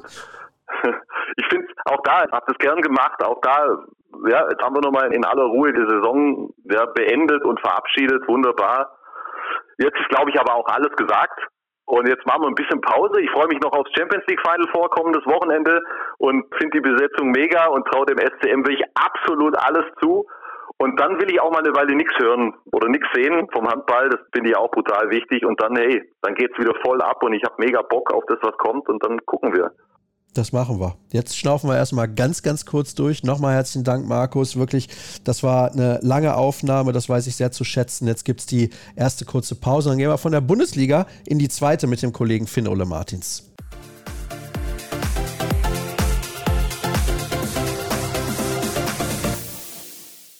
Wir kommen vom Oberhaus ins Unterhaus. Eben haben wir über die erste Liga ausführlich gesprochen, jetzt über die zweite. Und ich begrüße einen Kollegen, den ich sehr schätze, der aktuell noch für unterschiedliche Medien unterwegs ist ab der kommenden Saison. Eines der Gesichter von Dein Media. Ich freue mich auf Finn Ole Martins. Hallo vom. Hi Sascha, vielen Dank für die Einladung. Danke, dass du sie auch angenommen hast. Und da fiel mir doch plötzlich auf, die spielen doch Mittwochs. Ich habe irgendwie gedacht, die spielen Donnerstags. Deswegen wollte ich freitags mit dir sprechen über die zweite Liga, die endlich einen Aufsteiger, einen zweiten gefunden hat. Denn es war klar, HBW Balingen-Waldstätten wird in die erste Liga zurückkehren. Und das macht auch nach vielen, vielen Jahren der THSV Eisenach. Es war ein spannender letzter Spieltag, denn der Dessau-Roslauer HV ist punktgleich ins Ziel gekommen. Die Tordifferenz hat am Ende Ende entschieden nicht ganz so spannend. Ganz im Gegenteil war es am Ende der Tabelle. Konstanz, Rostock und Würzburg sind sang- und klanglos abgestiegen. So muss man es, glaube ich, ausdrücken. Aber wir beginnen zunächst mal mit der Spitze. Ein paar Worte vom Bitte zu Baling, die im Endeffekt durch die Saison weg relativ souverän das Ganze erledigt haben, auch wenn sie ja jetzt schlussendlich nur vier Punkte Vorsprung auf den zweiten und den dritten hatten. Stimmt, aber das war natürlich von Beginn an allen klar, dass Barling wieder hochgeht und das war der Druck, mit dem Barling umgehen musste und was sie geschafft haben. Barling war der Favorit, wie Jens Bökle und sein Team das gelöst haben, finde ich, dem gebührt einfach maximaler Respekt, weil vom Abstiegskandidaten aus der ersten Liga zum Aufstiegsfavoriten in der zweiten Liga nur ein paar Wochen dazwischen quasi in der letzten Sommerpause. Das bedeutet ja nicht nur sportlich, sondern auch mental eine große Umstellung. Und Balingen hielt einfach diesem Druck stand. Die haben super Handball gespielt. Da war Tempo drin. Das hat Spaß gemacht zuzuschauen. Die haben die meisten Siege in der Liga eingefahren. Insofern, ich weiß nicht, was ich sagen soll, außer hoch verdient. Ja, und wenn wir ehrlich sind, ich habe jetzt gesagt, es waren am Ende nur vier Zähler Vorsprung auf Platz zwei und drei. Sie haben aber auch die letzte Partie beim HCL Florenz verloren. Sie haben das letzte Heimspiel gegen Hagen verloren. Sie haben ein paar Wochen vorher gegen Eisenach in Anführungsstrichen zu Hause nur unentschieden gespielt und Mitte April sogar zu Hause gegen Dessau verloren. Also da waren ein paar Ergebnisse dabei, die sie sich, glaube ich, zu dem Zeitpunkt fast schon erlauben konnten. Und dementsprechend, du hast es gerade gesagt, sehr souverän und die Rolle war ja auch eine komplett andere und sie haben auch einen Kader, der, glaube ich, dann schon für die zweite Liga einfach deutlich besser ist als das, was der Rest der zweiten Liga so zu bieten hat. Ich meine, im letzten Sommer kam Felix Danner dahin. Das war natürlich eine mega Verstärkung, auch von seiner Erfahrung her. Dann kannst du in der, in der Winterpause einfach nochmal einen Jens Schöngard verpflichten. Also das sagt ja schon alles. Ja, und Jens Böckle ist natürlich auch ein erfahrener Trainer, ist jetzt im Amt seit 2017 und da muss ich auch sagen, Hut ab an Barling, wenn du absteigst, ist es nicht zwangsläufig gegeben, dass du am Trainer festhältst. So ist es, aber der ist so verwurzelt da, der hat ja früher da selber auch gespielt und so, also insofern, der ist Balingen, ein Urgallier, wenn man so will und vielleicht ist das am Ende auch der Unterschied, also manchmal zahlt sich Vertrauen dann einfach auch aus. Das finde ich auch. Ich bin ein großer Freund von Kontinuität, habe ich ja schon mehrfach an dieser Stelle zur Kenntnis gegeben, beziehungsweise ich bin der Meinung, wenn man am Trainer festhält, zahlt sich das in der Regel am Ende immer aus. Wir haben auch einige Beispiele jetzt dabei gehabt in der ersten Liga, wo die Trainerwechsel nicht so gefruchtet haben. Schönen Gruß an die HSG Wetzlar an der Stelle. Das hat, glaube ich, gar nicht funktioniert. Aber wir gehen ein wenig weiter runter. Ich habe es gerade gesagt, am letzten Spieltag war es extrem spannend. Eisenach musste gewinnen, um aufzusteigen. Das haben sie getan und zwar äußerst knapp. Und zwar sowas von knapp. Die lagen ja zeitweise in Coburg mit sechs Treffern hinten. Und Dessau führte parallel und Dessau war quasi in der Blitztabelle aufgestiegen. Aber das hat mir so gut gefallen, weil in den letzten Wochen haben wir so viel über die Fußball-Bundesliga und die zweite und die dritte Liga gelesen und gehört und wie toll der Fußball ist und wie spannend und endlich mal wieder ein tolles Saisonfinale. Ja, aber du musst ja nur in die zweite Handball-Bundesliga schauen und siehst, kann der Handball auch. Fast noch spannender, weil Eisenach hat, also das muss man auch sagen, in diesen letzten Minuten nochmal so aufgedreht und die wollten einfach und wussten, wir müssen gewinnen. Dann kann ja Dessau machen, was es will, auswärts bei den Eulen. Und Dessau hat sich, das war ja auch eigentlich klar, nach dem Lauf der letzten Wochen und Monate keine Blöße gegeben, hat die Hausaufgabe gut erledigt und dann kommt Eisenach und das muss man sich auf der Zunge zergehen lassen. Eisenach liegt mit sechs Toren hinten, hat das etatmäßige Torhüterduo verletzungsbedingt nicht dabei. Spielmacher Jannis Schneibel fällt aus seit dem vorletzten Spieltag, also nächstes Handicap und dann auch noch blaue Karte im vorletzten Spiel für Peter Walz, den Kapitän. Der ist also auch nicht mit dabei. Im Spiel gab es dann noch eine Verletzung, also nee, eine rote Karte, entschuldige, für Meier. Also so viele Einschläge von links, von rechts und der nächste Rückschlag und so. Und trotzdem drehen sie dieses Spiel in Coburg und steigen auf. Unfassbar. Das ist allerdings unfassbar. Die Details waren mir nicht bekannt, aber wenn du das so runter erzählst, dann denke ich mir, mein lieber Schwan, dass die das durchgezogen haben, boah, leck mich, leck mich, das kann ich jetzt nicht sagen, sonst wo, aber um Gottes Willen. Ja, aber ganz ehrlich, das ist natürlich phänomenal, also unter diesen Bedingungen. Und Coburg ist ja auch nicht irgendeine Mannschaft, also das ist ein, zumindest in der heimischen Arena ein sehr, sehr starker Gegner. Und Eisenach, ich glaube, ich habe es bei Instagram gelesen, hat dann irgendwie gepostet, wir sind nicht klein zu kriegen. Und genau das trifft ja in diesem Fall ganz besonders zu. Ja, und das ist dem Trainer natürlich zu verdanken, Misha Kaufmann, der im Herbst 2021 Eisenach im Tabellenkeller übernommen hat, dann ja schon einen phänomenalen Lauf gestartet hat. Dann waren sie ja plötzlich auch schon letzte Saison oben mit dran und sind nur knapp gescheitert. Haben dann einfach weitergemacht jetzt in dieser Saison und galten ja also mindestens mal als Geheimfavorit. Ich habe nicht wenige im letzten Sommer gehört, die gesagt haben, ja, Eisenach geht jetzt tatsächlich hoch. Und dann haben sie ja auch selber im Laufe der Saison irgendwann öffentlich auch gesagt, wir wollen wirklich hoch, wir machen das jetzt, wir arbeiten daran. Und sie haben Wort gehalten und das liegt an dem System, an der offensiven Abwehr, an einem Finn Hangstein natürlich, der vorne an der Spitze der Deckung spielt, der schon wieder Torschützenkönig geworden ist, also auf dem dieses System eigentlich mit auch zugeschnitten ist, so ehrlich muss man sein. Das ist zu 100 Prozent aufgegangen. Wir müssen über Janis Schnabel sprechen, den Denker und Lenker, obwohl der noch so jung ist. Aber wenn der jetzt ausfällt im letzten Spiel, dann kommt einfach Marco Girgic, Jahrgang 2003, und hat unfassbar viel Verantwortung und leitet das Saisonfinale. Und das sind jetzt nur mal ein paar Namen, aber das kannst du nicht hoch genug bewerten, wie diese Mannschaft, dieses System Kaufmann aufgefressen hat förmlich und sich da auch dran hält. Dann natürlich ein Alex Saul, ein Ivan Snyder, Ante Tokic, Willi Weihrauch dürfen wir nicht vergessen, Malte Donker wirft das entscheidende Tor, das sind alles Namen, ja, die, die zu nennen sind die den wenigsten wahrscheinlich etwas sagen, aber bei Hangstein, wenn der vorne auf der Spitze spielt, wir haben vor ein paar Monaten schon mal ein bisschen ausführlicher über ihn gesprochen, da frage ich mich natürlich, glaubst du, dieses System kann so auch in der ersten Liga funktionieren? Denn da triffst du, allein physisch gesehen, auf ganz andere Gegenspieler. Das stimmt. Das wird eine der entscheidenden Fragen sein und die Herausforderung, aber erstmal brauchen sie dann neun Mann vorne auf der Spitze, weil Hangstein ja nach Lübeck gewechselt. Das kam ja im Laufe der Saison schon raus. Und der könnte also nächste Saison das Titel Triple in Sachen Torschützenkönig feiern und Eisenach muss seinen besten Torschützen ersetzen. Das wird nochmal interessant, finde ich. Das ist für ihn natürlich ganz besonders blöd gelaufen, wenn er das vorher gewusst hätte. Glaubst du tatsächlich, er hätte sich anders entschieden oder ist das einfach ein konkreter Plan, den er da verfolgt und ist es vielleicht ein Spieler, der in der zweiten Liga einfach am besten aufgehoben ist? So kann man es vielleicht ja auch sehen, teilweise. Nicht immer, aber manchmal trifft das einfach zu. Ich nehme jetzt mal im Fußball das Beispiel Simon Terodde, der ein oder andere, der Kreis abhört, wird ihn natürlich zuordnen können, aber das ist ja eigentlich ein klassischer Zweitligaspieler, der für die erste Liga nicht gut genug ist. Das will ich übrigens für den Handstein absolut nicht abreden, um Gottes Willen. Nee, das muss Hangstein natürlich noch in der ersten Liga beweisen, das ist klar. Deswegen, zur Wahrheit gehört auch, als die Entscheidung damals fiel, war Lübbecke ja auch noch mit in der Verlosung. Also da haben ja auch nicht wenige geglaubt, okay, Hangstein geht den nächsten Step in die erste Liga.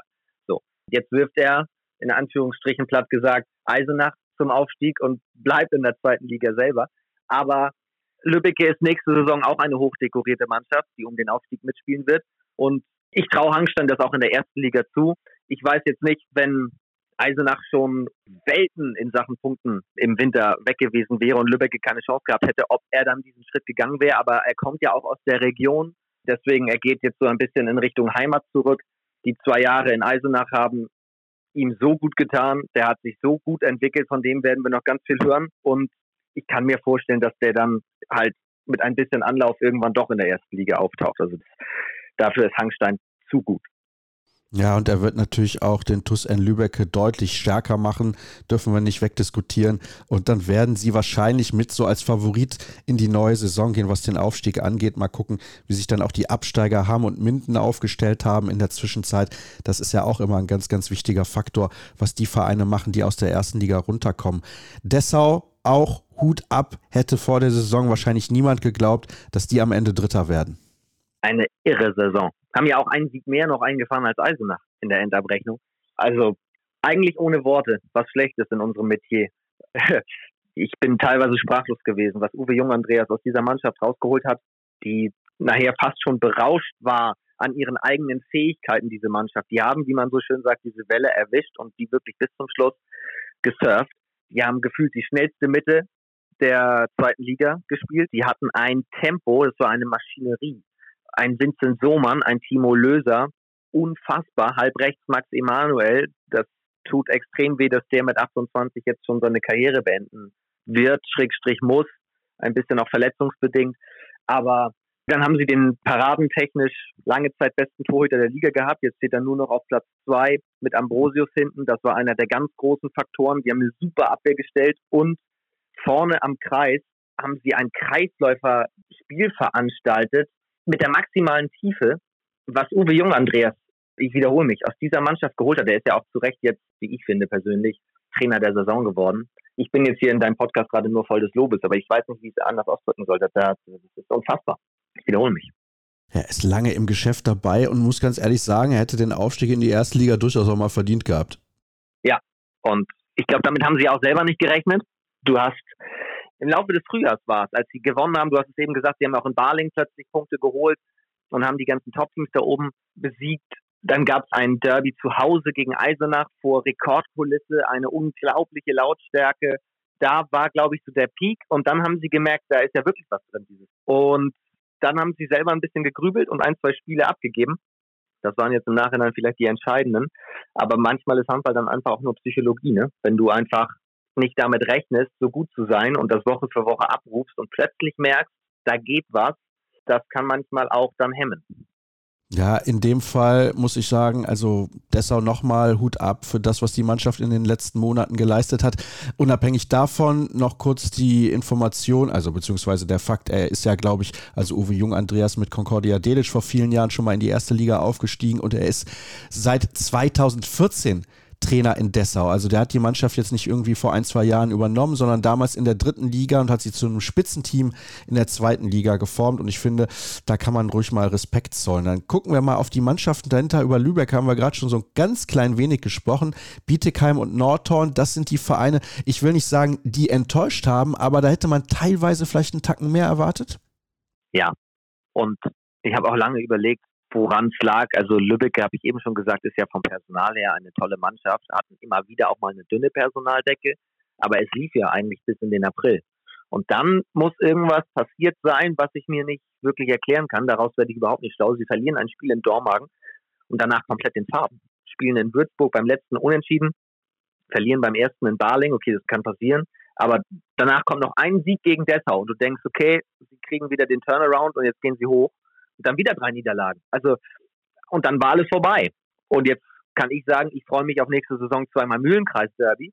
Das werden Sie in Lübeck aber nur als Wachentrost ansehen. Aber was da in dieser Schlussphase der Saison passiert ist, daraus werde ich nicht schlau. Ich ganz ehrlich auch nicht. Ich hatte vor einigen Wochen tatsächlich auch gedacht, genau wie du, die gehen jetzt hoch in die erste Liga und eigentlich ist das ja auch eine Mannschaft, die, was das angeht, sehr erfahren ist. Sie gehen zwar dann teilweise schnell wieder runter in die zweite Liga, aber den Aufstiegskampf in die erste Liga sind sie gewohnt und normalerweise kannst du dann denken, okay, dann setzen sie sich am Ende durch. Bietigheim weiß ich gar nicht so richtig, wie ich die einordnen soll und Nordhorn, ja, das ist wahrscheinlich ein Kandidat dann in der nächsten Saison wieder ganz oben anzugreifen.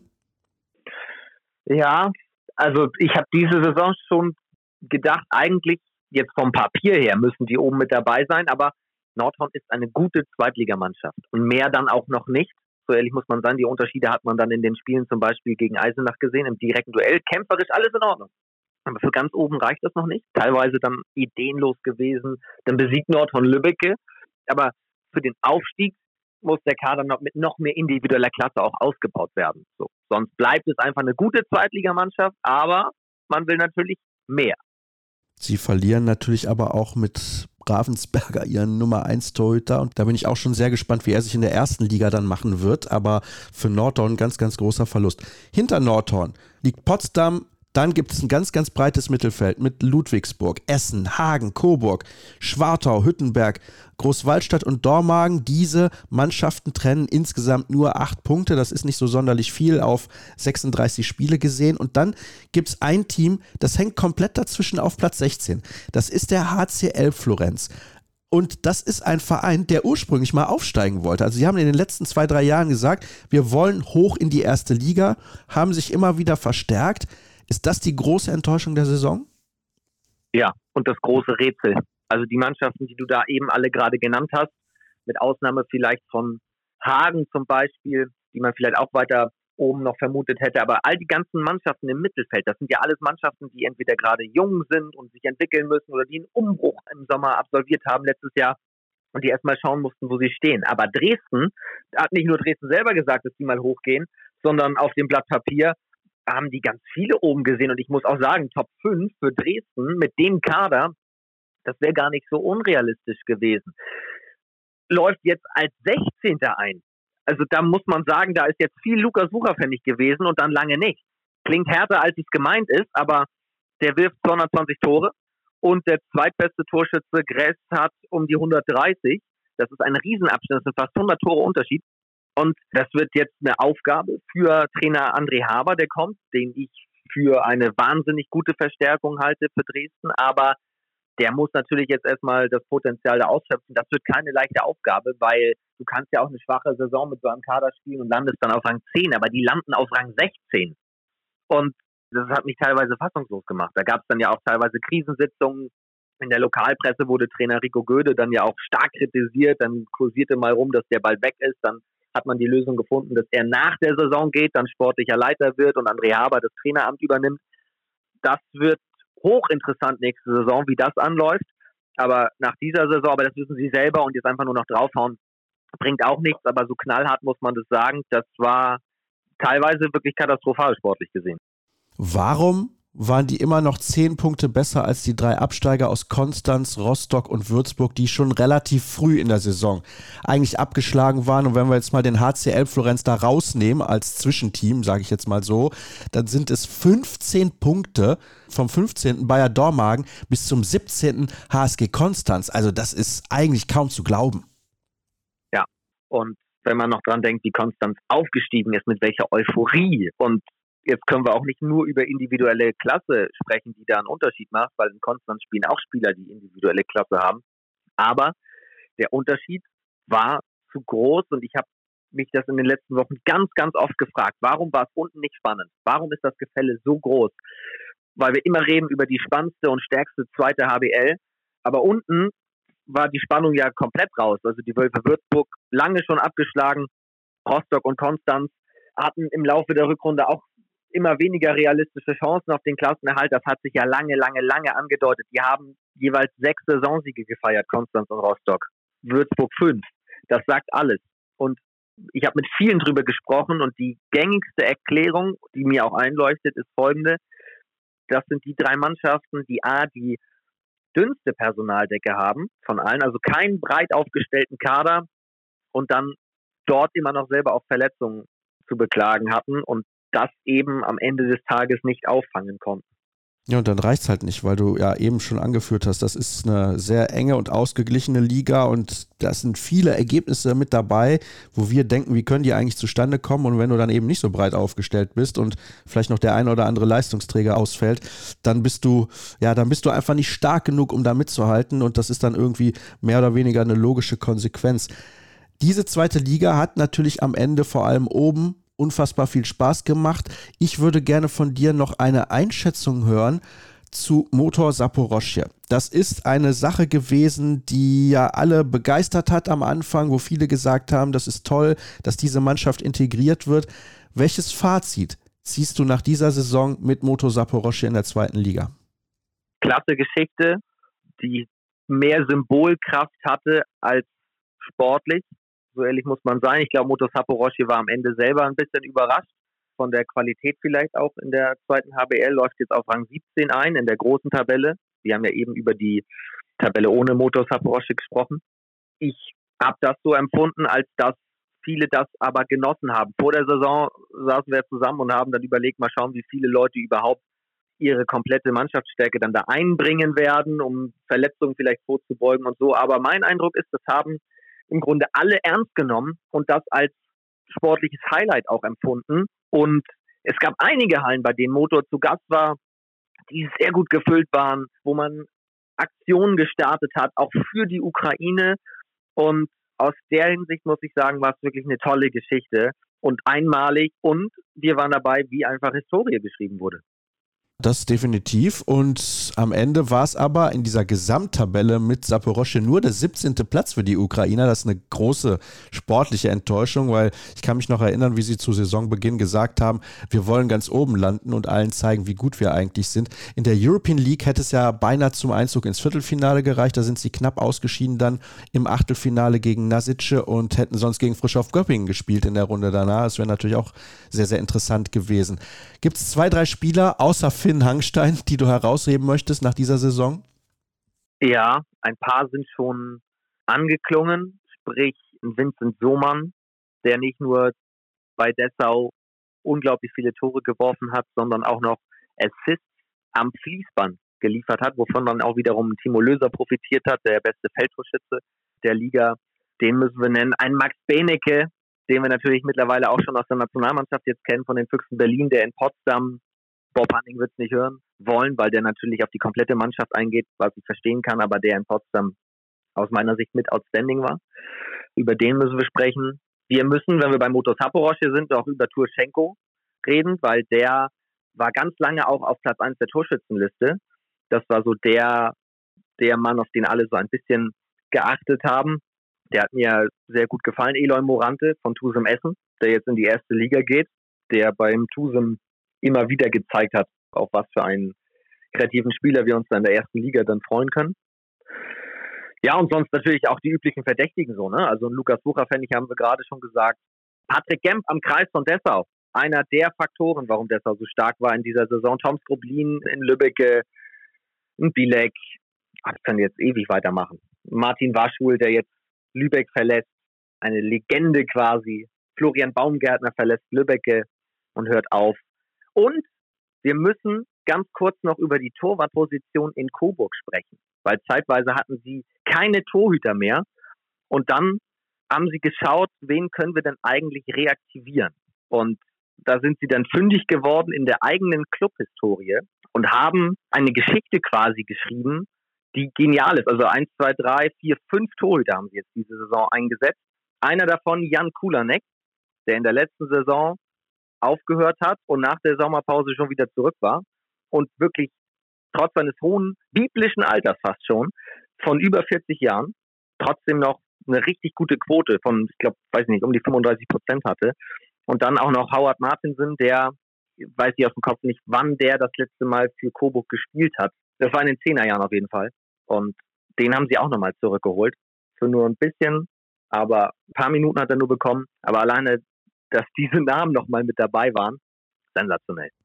Ja, die beiden, die du gerade genannt hast, 42 und 44 Jahre alt. Ich meine, das sagt ja auch einiges aus und das ist wirklich phänomenal. Fünf Torhüter, ja, unglaubliches Pech natürlich, was die Verletzungen angeht beim HSC Coburg. Eigentlich auch so eine Mannschaft, von der man einen kleinen Tacken mehr erwartet hätte, aber Vom hat es jetzt mehrfach erklärt, die zweite Liga sehr ausgeglichen, bisschen unberechenbar. Dann gibt es halt so Wellen, auf denen man surft und wenn man dann einmal richtig im Flow ist, dann ist man teilweise auch kaum noch zu stoppen und so hat sich dann am Ende der THSV Eisenach nach vielen, vielen Jahren in die erste Liga zurückgespielt. Und gut, gucken wir mal, was sie dann so nächstes Jahr auf die Beine stellen, was sie für einen Kader liefern können und ob das taktische System des Trainers dann auch funktioniert. Bei Barling auch interessant, wie Jens Bürkle das mit seiner Erfahrung dann als Coach in der ersten Liga regeln wird. Herzlichen Dank an dich. Schön, dass du dabei gewesen bist. Das war sehr ausführlich und ja, nach dem Blick in die erste und die zweite Liga steht da noch eine Sache an in der heutigen Ausgabe und das ist das Interview der Woche und das hört ihr nach einer ganz, ganz kurzen Pause.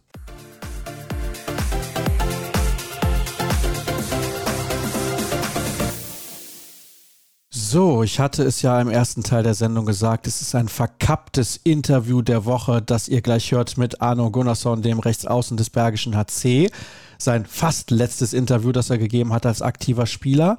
Aber vorab natürlich der Hinweis, das ist ganz wichtig, unter anderem auf patreon.com slash kreisab. Dort könnt ihr dieses Format unterstützen, wenn ihr wollt, mit einem monatlichen Abo und den Betrag, den legt ihr selber fest. Ansonsten der Verweis auf die sozialen Kanäle Facebook, Twitter, YouTube, Instagram. Dort sind wir überall unterwegs. Sucht einfach nach Kreisab, dann werdet ihr fündig. Und jetzt erstmal viel Spaß beim Gespräch mit Arno Gunnarsson. Wir sitzen fast auf der Fanbank, denn ich muss auch zugeben, ich bin Fan. Fan von Spielern, die lange bei einem Verein spielen, wie Arno Gunnarsson. Erstmal herzlich willkommen. Dankeschön. Du hast gerade dein letztes Spiel als Profi absolviert. Vielleicht wird es nicht das letzte sein, man weiß ja nie, was passiert. Ne? Es gibt immer mal dann so ein kurzes Comeback, wenn sich ein Spieler verletzt. Keine Ahnung, das kann ja immer mal passieren. Aber wir wollen ein bisschen sprechen über die vergangenen elf Jahre für dich beim Bergischen HC. Und das ist natürlich was ganz Spezielles. Du warst quasi von Anfang an mit dabei, mehr oder weniger, kennst den Verein absolut in- und auswendig. Jetzt sprechen wir mal ganz kurz über das Ergebnis. 29 zu 30 habt ihr verloren gegen den HCR lang. Am Ende warst du auch noch richtig dabei. Also du hattest noch richtig Bock, dieses Spiel unbedingt zu gewinnen. Ja, leider haben wir das Spiel verloren heute. Wir haben schon ordentlich gedeckt in der ersten Halbzeit, fand ich. Wir hatten schon Schwierigkeiten in unserem Angriff. Wir hatten, wenn wir 6 gegen 5 waren, dann haben wir auch Schwierigkeiten in der ersten Halbzeit gehabt. Wenn wir unser normales Spiel gespielt haben, dann wären wir vier, fünf Tore vorne in der ersten Halbzeit. Aber war nur ein Tor und ja, in der zweiten Halbzeit war das einfach hin und her. Und am Ende war Erlangen einfach ein bisschen besser heute und leider. Aber so ist Sport manchmal. Und ich wollte gerne mein letztes, letztes Spiel eins, zwei Punkte holen, aber leider war das null. Die Hörer können es natürlich nicht sehen. Ich sehe eine Stunde nach Ende des Spiels immer noch, wie dich das ärgert. Ja, natürlich. So ist das. So war ich immer und so will ich weiter so machen auf der Bank nächste Saison.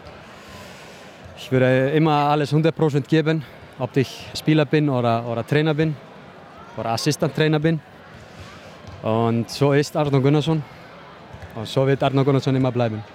Das ist das Schöne. Elf Jahre, habe ich eben gesagt, warst du jetzt hier beim Bergischen AC als Spieler aktiv. Als du hier hingekommen bist, was war deine Erwartung? Ich wusste gar nichts, wirklich. Ich habe schon zweimal gegen BHC gespielt mit TV Bittenfeld. Einmal zu Hause und einmal hier in Bayerhalle. Aber ich fand, äh, wenn ich habe hier im Bergische Land gekommen mit TV Bitterfeld, dann fand ich das schon schöne Kultur hier.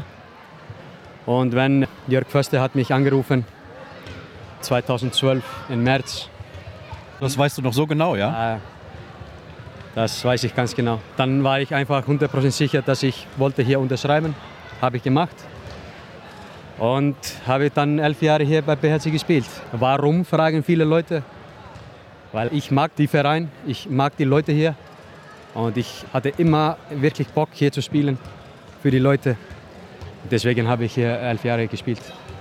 Sind die Leute im Bergischen Land den Leuten auf Island ähnlich?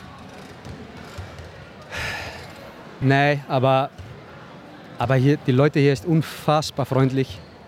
Die haben immer hinter mir gestanden in diesen elf Jahren, ob ich Höhepunkte oder Tiefpunkte hatte. Und das ist auch ein Punkt, warum ich habe hier geblieben. Natürlich habe ich nicht immer unfassbar gut gespielt, da kamen schlechte Phasen bei mir. aber die Leute hier haben immer hinter mir gestanden. Jörg, Philipp haben immer hinter mir gestanden, Sebastian Hinze auch. Und Jamal, diese Saison, weißt du, schon alt, aber er hat immer mich gedruckt. Da bin ich sehr dankbar für, weil das ist einfach, einfach aufzuhören. Klar war das schwere Saison für mich. Mein Körper ist einfach Marsch, muss ich sagen. Aber ich hatte schon wirklich Spaß diese Saison. Und ich hatte schon Spaß mit den Jungs zu spielen. Warst du nervös vor deiner Abschiedsrede, weil viele Spieler, die lange diesen Sport betreiben oder generell Leistungssportler, wenn die wissen, es kommt dieser letzte Moment, dann machen sie sich viele Gedanken. Hast du dir viele Gedanken gemacht? Nein, ich wollte nicht das machen. Ich habe einfach gedacht, einfach spontan etwas zu sagen. Ich hoffe, das war okay. In so einer Situation ist das schwer einfach zu reden.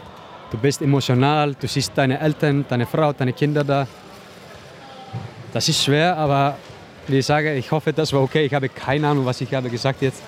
Ich muss das nochmal gucken. Ich hoffe, jemand das gefilmt hat, dann muss ich das nochmal sehen. Dann frage ich dir, war das okay? Ja, das war okay. Vor allem, was mir aufgefallen ist, du hast nochmal betont, Deine Eltern sind heute hier in der Halle. Sie haben dein erstes Spiel gesehen, als du fünf Jahre alt warst und jetzt heute dein letztes. Ja, genau. Ja, und wenn ich habe meine Mutter da gesehen und mein Vater, mein Vater weint nichts, so ist er. Aber ich habe meine Mutter gesehen da und mit Tränen in den Augen, dann war das schon schwer zu sehen. Ja, sie haben immer hinter mir gestanden und ja, jetzt bin ich emotional. Ja, du kannst auch sehr gerne emotional sein. Also das ist ja das Schöne, was der Sport mit uns macht, weil das ist kein Beruf wie jeder andere. Wenn man, ich sage mal, als Bäcker arbeitet oder in einer Fabrik, dann geht man da morgens hin und abends oder am Nachmittag kommt man wieder nach Hause. Aber das kann nicht diese Emotionen vermitteln wie der Sport. Hey, das stimmt. Ich bin einfach so glücklich, dass ich habe so lange gespielt. Ich hatte hier elf Jahre bei BHC, ich habe zwei Jahre bei TV Bittenfeld gespielt. Ich habe vier Jahre bei Valo Reykjavik gespielt und drei Jahre bei meinem Heimatverein in erster Mannschaft. So, das ist insgesamt 20 Jahre in erster Mannschaft. Das ist schon viel lange Zeit, aber wirklich schöne Zeit. Und wenn ich zurückdenke, dann denke ich nur, das war unfassbar schön und ich bin einfach so glücklich mit diesen 20 Jahren in erster Mannschaft. Ja, und nicht nur 20 Jahre in der ersten Mannschaft, auch viele Jahre in der isländischen Nationalmannschaft. Du hast Turniere mitgespielt. Ich kann mich noch gut erinnern, als wir mal ein längeres Gespräch geführt haben zusammen mit Björkvin Paar Gustafsson. Vor der Europameisterschaft 2016 muss das gewesen sein. Gab es ein Länderspiel Deutschland gegen Island in Kassel. Da haben wir darüber gesprochen, dass ihr beide gesagt habt, jedes Jahr ein Turnier ist ganz wichtig für den Handball. Bist du zufrieden mit der Entwicklung des Handballs in den letzten fünf, sechs, sieben Jahren? Wenn ich Handball gucke jetzt, dann ja. Wie schnell das ist geworden, wie die Spieler schon unfassbar entwickelt haben. Die haben so gute Entscheidungsspiel. Wenn ich habe hier angefangen 2010 in Deutschland, dann war das ganz anderes. Jetzt ist das viel schneller geworden. Klar ist das schwer für die Spieler, immer jedes Jahr ein Großturnier zu spielen. Für die Mannschaften in Champions League auch spielen oder Europa League ist das ganz schwer für die Spieler. Aber was kann ich machen, was kann ich sagen? Ich habe neun Turniere in Folge gespielt, neun Jahre in Folge. Klar hat mein Körper das gemerkt, aber wenn ich zurückdenke mit meiner Nationalmannschaftskarriere, dann war das wirklich schön. 120 Länderspiele und eine Turnier war ich Kapitän und da bin ich sehr glücklich und dankbar für. Ich finde, das sind erstmal sehr, sehr schöne Worte und ich glaube, worauf du auch stolz sein kannst. Ich kann mich auch gut erinnern, das war auch ein Spiel in der Unihalle, als diese Mannschaft 2017 wegen einem Punkt abgestiegen ist. Die ganze Halle eine halbe Stunde lang stand, hat geklatscht, Standing Ovations. Das habe ich nachher nie wieder erlebt. Aber für dich war damals klar, ich gehe auf jeden Fall mit in diese zweite Liga, ich gehe diesen Weg? Natürlich hatte ich schon einen Vertrag, aber das, was die Leute gemacht haben, war einfach unfassbar das, was ich habe früher gesagt mit den Leuten hier im Bergischen Land. Was wir haben da erlebt, das würde ich nie vergessen. Und die Spieler einfach, die haben geweint, und, aber ich habe einfach rund hier geguckt und gesagt, wir kommen direkt auf und wir spielen in der ersten Liga. Und das haben wir geschafft. Und ich bin so dankbar, dass die Leute haben einfach weitergekommen, auch in zweite Liga und mit uns in erste Liga gekommen. Und es war einfach sorry, aber das war geile elf Jahre hier. Jetzt sitzt hier Thorsten Hesse, der Pressesprecher, und möchte gerne mit dir ein Interview führen. Ich habe aber noch zwei, drei Fragen, Thorsten. Ist das okay? Ja, gut. Heute ist der Arbeitstag sowieso ein bisschen länger. Wie siehst du die Zukunft dieses Vereins? Schon gut, wirklich gut.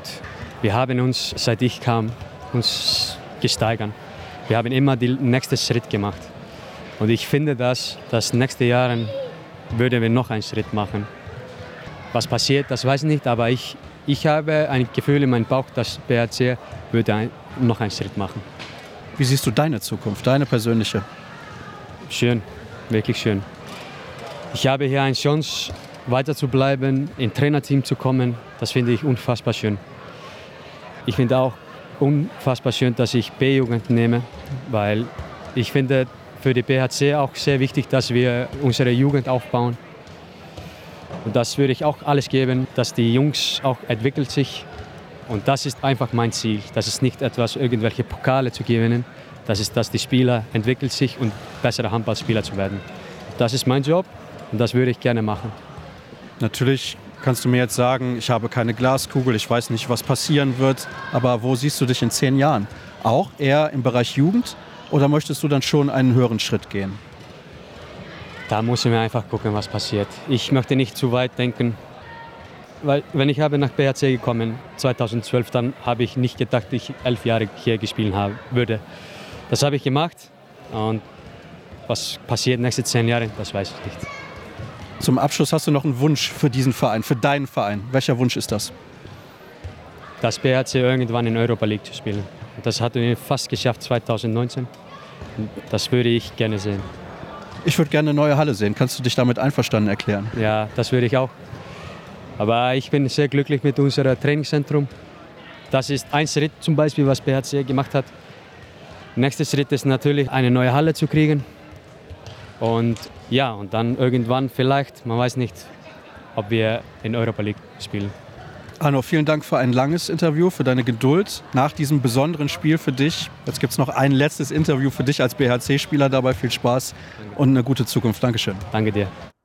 Und damit sind wir dann auch offiziell durch für heute. Erstmal herzlichen Dank, dass ihr eingeschaltet habt. Es war dann doch ein bisschen länger, als ich mir das eigentlich vorgestellt hatte, beziehungsweise vorab war ich nicht davon ausgegangen, dass sich das Gespräch mit dem Kollegen Markus Götz so lange hinzieht. Aber ich hoffe, es war unterhaltsam. Und dann nochmal zum Abschluss der Verweis auf Twitter, Facebook, YouTube und Instagram.